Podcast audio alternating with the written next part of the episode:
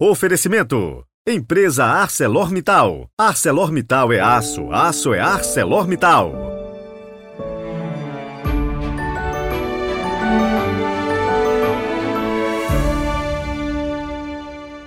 Olá, bom dia! Sejam muito bem-vindos. Hoje é quinta-feira, 16 de fevereiro de 2023. E em março, agora, o nosso podcast completa três anos. E no dia que a gente ainda vai divulgar, vamos fazer a nossa live de aniversário para a gente bater aquele papo, claro, com a sua participação. Então, vai se organizando para participar. Vamos ter sorteios, inclusive. Vai ser bem legal. Então, se prepare. E também, se você quiser enviar alguma mensagem em áudio, você vai começar dizendo o seu nome, a cidade onde mora e a mensagem que você quiser. Tudo bem rapidinho, em segundos enviar para o nosso WhatsApp, que está aí na descrição do áudio. Vamos colocá-lo no ar durante o mês de março, que seria bem legal que bastante gente participasse. Rezemos!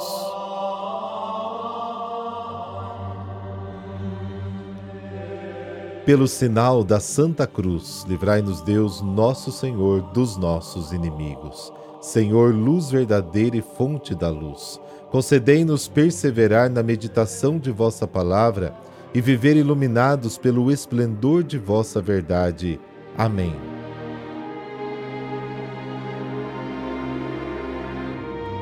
Marcos, capítulo 8, versículos de 27 a 33. O Senhor esteja convosco, Ele está no meio de nós. Proclamação do Evangelho de Jesus Cristo segundo Marcos. Glória a vós, Senhor. Naquele tempo, Jesus partiu com os seus discípulos para os povoados de Cesareia de Filipe. No caminho, perguntou aos discípulos: Quem dizem os homens que eu sou? Eles responderam: Alguns dizem que tu és João Batista, outros que és Elias, outros ainda que és um dos profetas. Então ele perguntou: E vós, quem dizeis que eu sou? Pedro respondeu: Tu és o Messias. Jesus proibiu-lhe severamente de falar a alguém a seu respeito. Em seguida, começou a ensiná-los, dizendo que o filho do homem deveria sofrer muito, ser rejeitado pelos anciãos, pelos sumos sacerdotes e doutores da lei. Devia ser morto, ressuscitar depois de três dias. Ele dizia isso abertamente. Então Pedro tomou Jesus à parte e começou a repreendê-lo. Jesus voltou-se olhou para os discípulos e repreendeu a Pedro, dizendo: Vai para longe de mim, Satanás. Tu não pensas como Deus, e sim como os homens. Palavra da salvação, glória a vós, Senhor.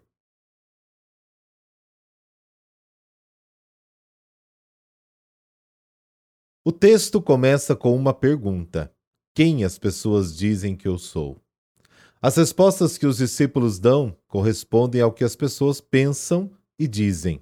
São respostas positivas, que expressam respeito e estima por Jesus, mas permanecem incompletas, porque tentam explicar o mistério de Jesus comparando-o com os outros grandes personagens da história da salvação. Todas essas respostas falham em expressar a novidade e a singularidade da pessoa de Cristo. Jesus faz aos discípulos uma segunda pergunta, direta e pessoal: E vós, quem dizeis que eu sou? Pedro responde: Tu és o Cristo.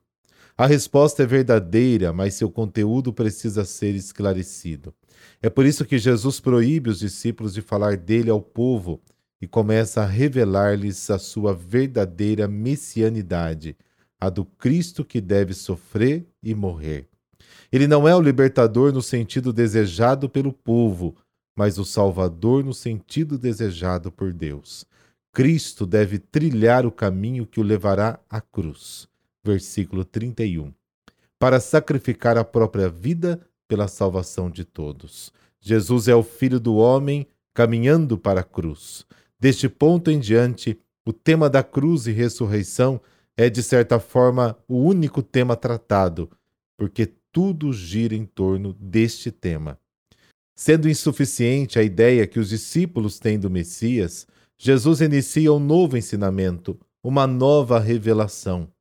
E precisamente Pedro, que havia proclamado com certeza tu és o Cristo, se opõe violentamente à nova revelação de Jesus.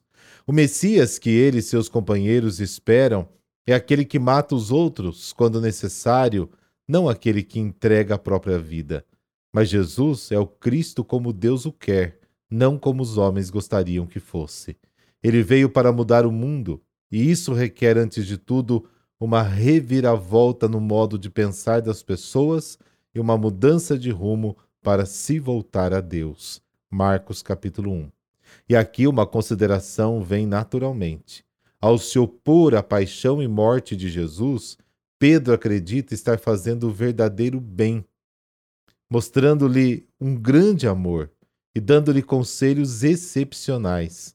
Na verdade, porém, ele desempenha o papel de Satanás, que tenta distrair Jesus da obediência ao Pai. O diabo tentador tenta novamente o golpe que falhou no deserto. Jesus, que não caiu na tentação do inimigo, talvez caia na insistência do seu melhor amigo, mas Jesus resiste abertamente. Quantas ações satânicas são realizadas, entre aspas, por um bom propósito, por amor, mas na direção oposta àquela ensinada e percorrida por Jesus. A teoria do Evangelho é muito clara. Deus é amor que dá vida e alcança a ressurreição através da pobreza, humildade, humilhação da morte na cruz. Outro é o caminho do egoísmo, que busca se salvar e produz a morte pela busca da posse, do poder, da aparência, essas duas formas de ser e de se comportar são inconciliáveis entre si. Quando o cristão, para um bom propósito, quer construir o reino de Deus com o material rejeitado por Cristo, ter, poder, aparecer, ele na verdade constrói o reino de Satanás. Ele veste o uniforme de Cristo, mas joga no time adversário, e assim fica mais fácil para se deixar seu verdadeiro mestre o diabo vencer. Jesus nos alertou sobre isso também. Acautelai-vos dos falsos profetas, que vêm a vós disfarçados de ovelhas, mas por dentro são lobos ferozes. Mateus capítulo 5. Os falsos profetas são cristãos que dizem e fazem diferente do que o evangelho ensina. O verdadeiro cristão é aquele que segue Jesus crucificado, nega-se a si mesmo, toma sua cruz e o segue, pobre, humilde e humilhado, rumo ao Calvário, para morrer e ressuscitar com ele.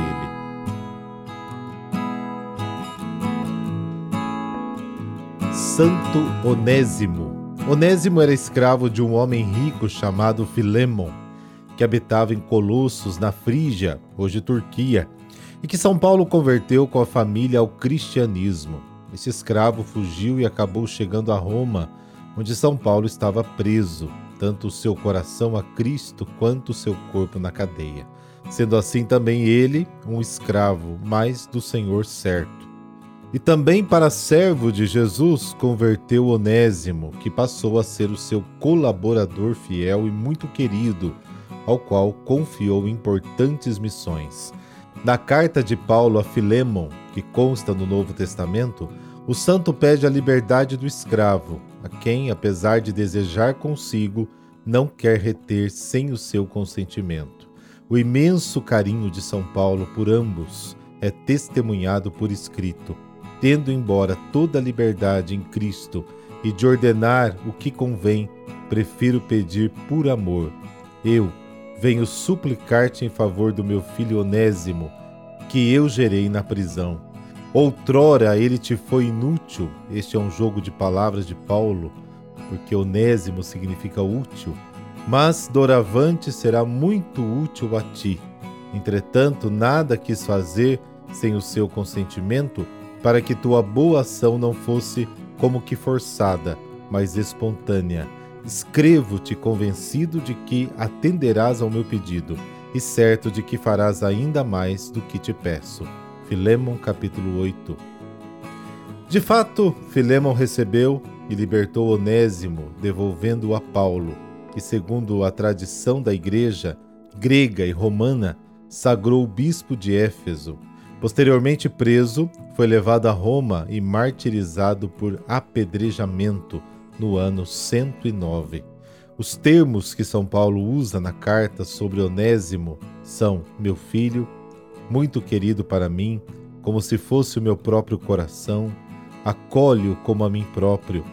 O antigo escravo mereceu esses elogios, porque aceitou ser servo de Deus independentemente da sua condição humana.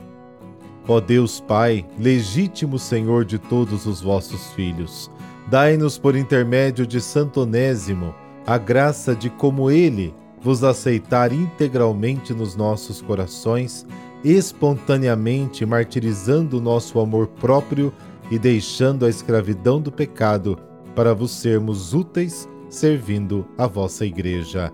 Amém. Abençoe-vos o Deus Todo-Poderoso, Pai, Filho, Espírito Santo. Amém.